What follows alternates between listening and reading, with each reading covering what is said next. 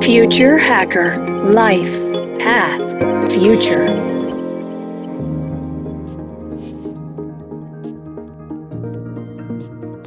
Hola, soy Eduardo Hija, host del Future Hacker. Y hoy tendremos con nosotros a Mauricio Rodríguez, presidente de Bayer Crop Science para Latinoamérica, para hablar de presente y el futuro de nuestras relaciones personales por el punto de vista de la diversidad. Ejecutivo senior con más de 20 años de experiencia y amplio conocimiento del negocio agrícola, gestión de riesgos y liderazgo de grandes grupos en múltiples regiones, especialmente en Latinoamérica, tiene experiencia global con asignaciones internacionales en Estados Unidos y México. Actualmente lidera la División de Ciencias de los Cultivos en América Latina y también actúa como miembro de la Junta en un banco de desarrollo y una asociación comercial. Miembro del Comité Directivo de Inclusión y Diversidad de la empresa en Brasil y patrocinador del grupo de afinidad racial de la empresa, ingeniero civil con MBA en finanzas. Estamos delante de un gran conocedor de los avances de los negocios y tecnologías agrícolas, pero también Mauricio es un portavoz activo en la lucha por la igualdad y la diversidad, tema en el cual pondremos más enfoque en esta charla. Hola Mauricio, sea muy bienvenido al Future Hacker. ¿Cómo estás? Hola Eduardo, estoy muy bien y tú. Muchas gracias por la invitación. Nosotros que agradecemos por tu tiempo, aprovechamos a lo mejor que, que podemos ahí, por tu tiempo y experiencia, ¿no? Y para empezar, ya comentando, ¿no? Que ya nos conocemos hace algunos, algunos años y veo una fuerza creciente en tu actuación por la diversidad, no solamente en el mundo corporativo, sino también en una forma amplia de las relaciones humanas. Me gustaría empezar con tu historia personal que te ha traído hasta este momento de tu vida. Y yo diría que eh, mi historia personal se relaciona con el tema de diversidad por una razón en principio muy obvia. Ah, soy una persona negra en un país de mayoría negra, pero con todos los temas que ya sabemos de complejidad del avance de la población negra en, en, en Brasil.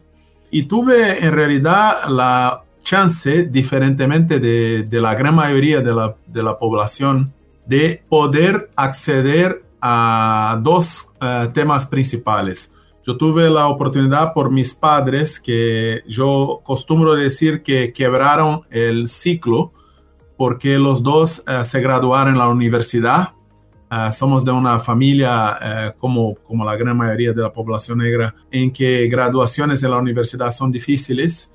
Y los dos se graduaron, mi madre en Derecho, mi padre en Ingeniería e vieram a São Paulo.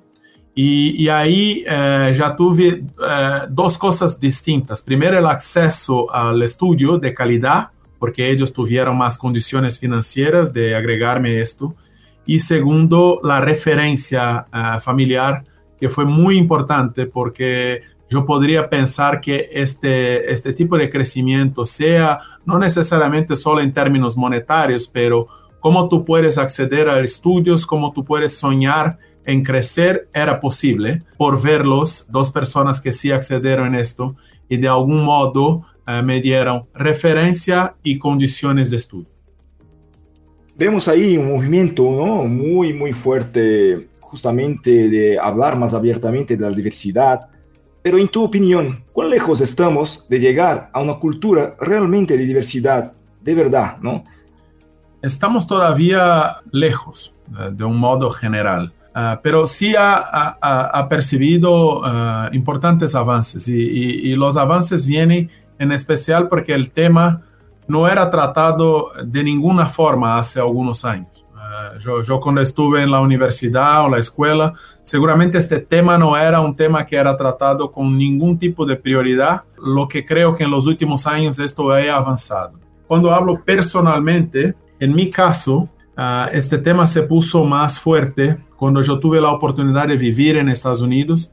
Uh, no diciendo que la, la, la, situación en Estados Unidos esté resuelta, pero de por lo menos el tema uh, inclusión y diversidad viene siendo debatido y siendo un tema prioritario de discusión hace muchos años. Y cuando yo vivía allá desde 2010 a 2013, tuve la oportunidad de conocer más el tema, de algún modo metido en esto, eh, me fue eh, pedido que me involucrara y de algún modo percibí que yo podría traer para la mesa, volviendo a la primera pregunta, cómo yo podría ser una referencia a las diversas personas que no necesariamente tuvieron la misma oportunidad de tenerlo el padre y la madre como esas referencias como yo comentaba antes.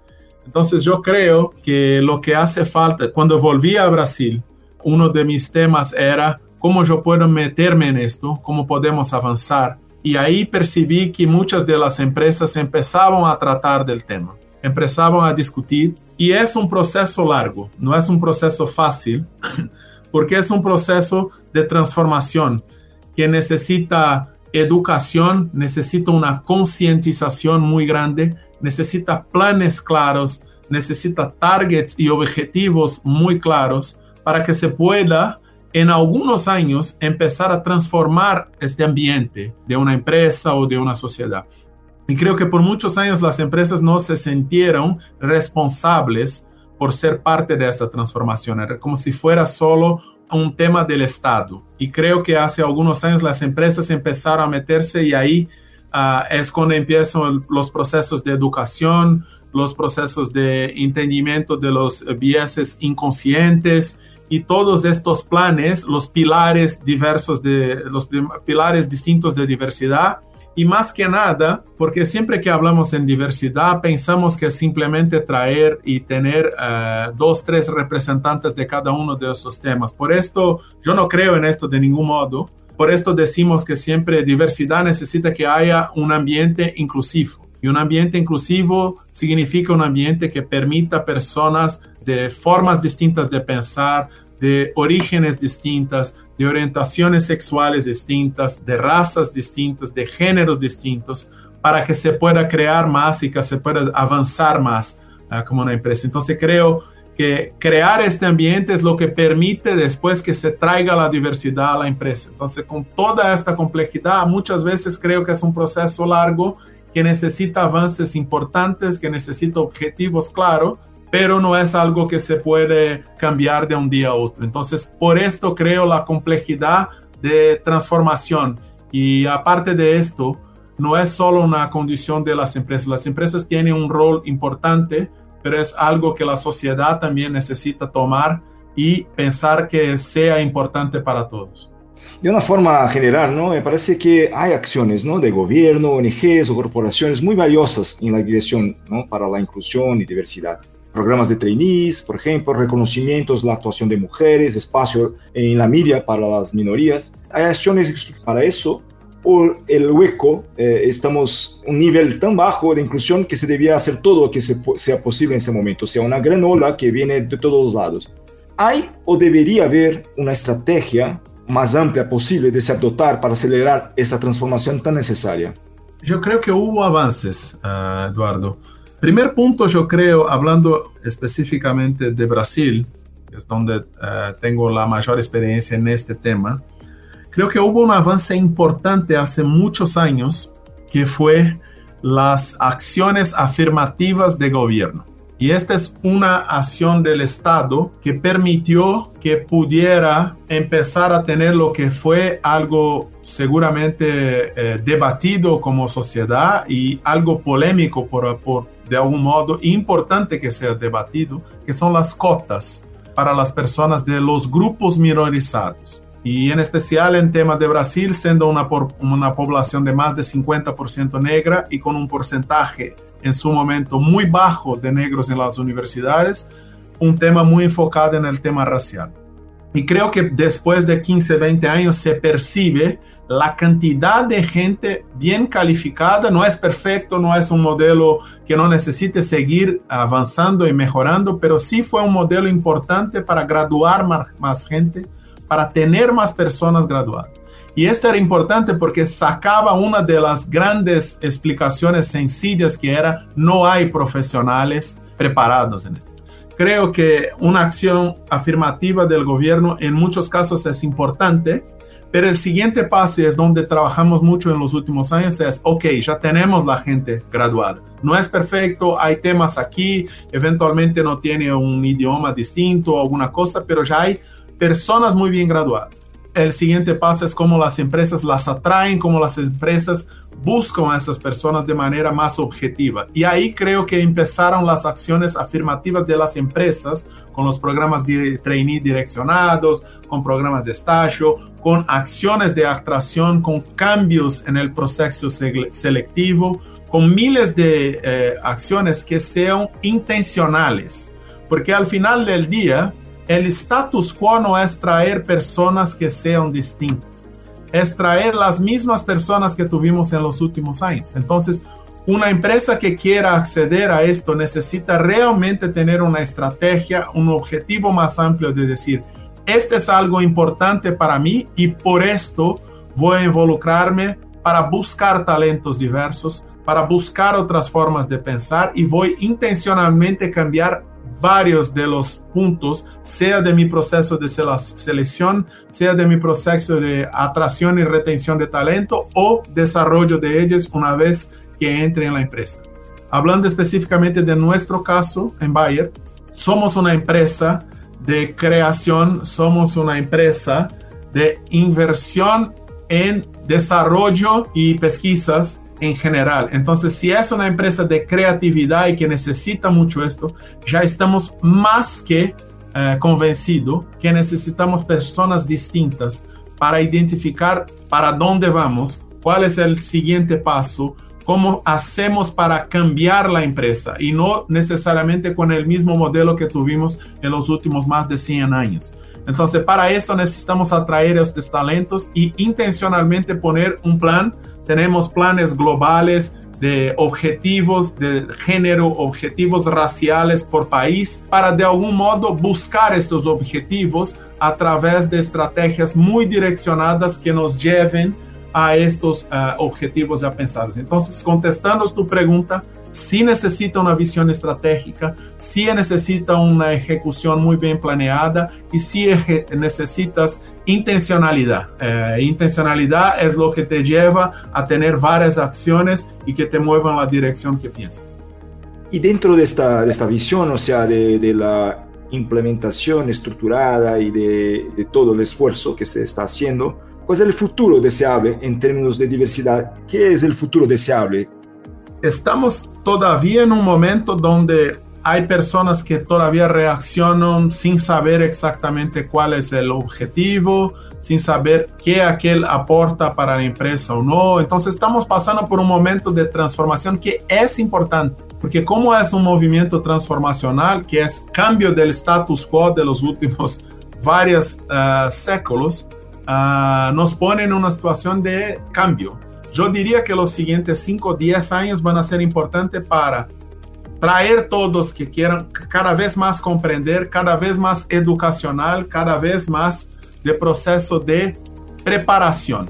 Una vez pasados estos 5 o 10 años, y algunos van a estar más cerca de los 5, unos van a estar más retrasados, pero con esta ola de concientización de que sí hay una necesidad de atraer talentos más diversos y todo esto, espero que en las siguientes dos décadas sean mucho más de ejecución más acelerada, o sea, cuanto más uno trae talentos más diversos, este es como exponencial. Eh, yo percibo esto, cuando traemos uno, estas personas se ponen como referencia para otros, estas personas piensan distinto, buscan grupos más diversos, entonces hay sí un principio que es más complejo, pero una vez que aquel se ponga parte de la estrategia y uno empiece a traer las personas para las empresas, esto va exponencialmente a crecer. Entonces yo esperaría que en 20 años este tema esté más que absorbido por las empresas y sea parte del día a día y que no necesitemos todos los días estar hablando de por qué es necesario y todo esto. De nuevo, es importante en este momento, pero si estamos en 10 años todavía hablando de esto del más básico posible, es que no avanzamos nada. Y si no estamos en 20, 30 años ya en una situación que esta es parte del día a día, realmente como empresas vamos a estar muy mal parados y como sociedad yo diría seguramente no avanzamos mucho en la dirección que pensamos. Totalmente de acuerdo, Mauricio. Y bueno, eh, tenéis todo nuestro apoyo eh, desde Future Hacker por, en esta lucha, ¿no? Por la inclusión y diversidad. De todas formas, estamos llegando al final y me gustaría hacer una última pregunta. Eh, voy a hacer un cambio del tema porque no podría dejar de oírte sobre el desafío de la reducción ¿no? del impacto ambiental. Has estado en el COP26 ahora.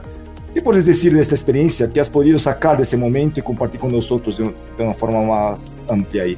¿Cómo es el rol de las grandes empresas en este tema? Eh, la experiencia en COP26 para mí fue increíble. Y yo diría increíble por, por varios temas. Principalmente porque si uno me preguntara un año atrás qué era COP, yo no sabía. Y no creo que muchas personas tenían este mismo nivel de conocimiento en su momento, aparte de personas muy enfocadas en el tema. Y creo que este año, con toda la discusión de ESG y todo esto, ha cambiado esta percepción y aparte de toda la situación de cambio climático que se cada vez más se escucha tan fuerte y parece más cerca de nosotros. Cuando yo fui invitado en esto en el principio del año, cuando cambié de rol, todavía no sabía exactamente qué era y cómo yo podría aportar.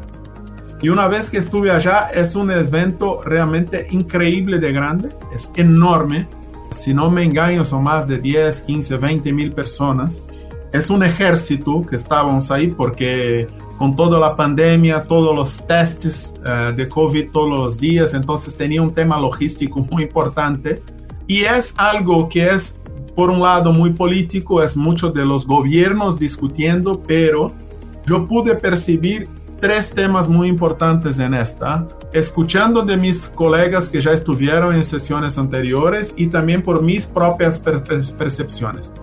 Primero, una participación increíble del sector privado, o sea, las empresas percibieron que necesitan ser parte de la solución junto con los, em, con los gobiernos. Creo que tal como hablábamos reciente del tema de, de inclusión y diversidad, creo que cada vez más no hay solución solo gubernamentales en este caso, hay que tener el sector privado participando y percibí una, una participación increíble, muy fuerte de todos. encontré amigos de varias empresas de distintos ambientes y de varios países. Entonces, conocí a mucha gente y vi realmente que las empresas están involucradas. Segundo tema, yo diría ahí específicamente, eh, creo que el segmento que yo trabajo, que es el segmento de agronegocio, tiene una oportunidad de posicionarse aún mejor. Ya creo que hubo una mejoría en términos de posicionamiento de la narrativa, de contar efectivamente que sí, por un lado, puede ser percibido como parte del problema, pero seguramente el agronegocio va a ser parte de la solución. Entonces vi muchas de estas empresas eh, moviéndose y seguramente intentando empujar el tema, no solo eh, internamente, pero también participando del debate y contribuyendo para la discusión. Y por último, de nuevo, hablando específicamente de Brasil por todo el tema de la foresta Amazonas y todo esto, creo que Brasil eh, se posicionó de una forma más uh, clara con sus stands ahí posicionándose de manera muy positiva, con, un, con un, una cantidad de, de personas en, participando muy amplia. Y creo que también trae a la luz la necesidad y el interés de la población brasileña de participar del debate de traer ejecución. Creo que para muchos que están desde afuera y no necesariamente participando ahí, eventualmente la expectativa siempre es mucho más alta de los resultados y todo esto. Pero desde mi punto de vista, por todo lo que vi, a mí me pareció que hubo avances importantes en temas primordiales que tenían que ser tratados ahí. Eh, y creo que este es muy relevante en términos de avances. No es la solución y, alguien que espere que aquel grupo va a, lograr llegar en una solución de un día a otro no va, va a necesitar cada vez más de la participación de la sociedad y de discusiones más amplias, pero independiente de esto yo creo que tenía dos, tres temas que eran fundamentales, que hubo avances, pero todavía necesitamos seguir acelerando. Entonces yo, yo veo esta COP por el nivel de conocimiento y amplitud que tuvo, por el nivel de noticias, de discusiones y todo eso que generó, puede ser como una aceleración para una nueva era de discusiones y de más que discusiones, ejecuciones en un camino directo. No necesariamente hay una solución todavía, pero creo que por lo menos se discutieron muchos temas, se llegó a algunas conclusiones, ahora es cobrar de estos gobiernos, de estas empresas que cumplan con lo que se prometió ahí para asegurar que seguimos avanzando. Perfecto, Mauricio. Bueno, desafortunadamente tenemos el tiempo y llegamos al final de, nuestro, de nuestra charla, pero muchísimas gracias por compartir con nosotros y deseo mucho éxito en, en nuestros esfuerzos por la diversidad, sostenibilidad y los temas que hemos hablado aquí. Mauricio, encantado en tenerte con nosotros en el Future Hacker. Ha sido un gusto oírte. Muchas gracias a ti, Eduardo, de nuevo. Un gusto verte de nuevo. Gracias por la invitación eh, y gracias por, por tratar de un tema que sea tan importante y por traer estas discusiones. De nuevo, es importante la discusión, el debate y creo que este tipo de, de, oportunidades es siempre eh, lo más importante posible para traer más gente, para traer más gente al debate y para traer más ideas. Entonces, muchas gracias y felicitaciones por el programa. Future Hacker Life Path Future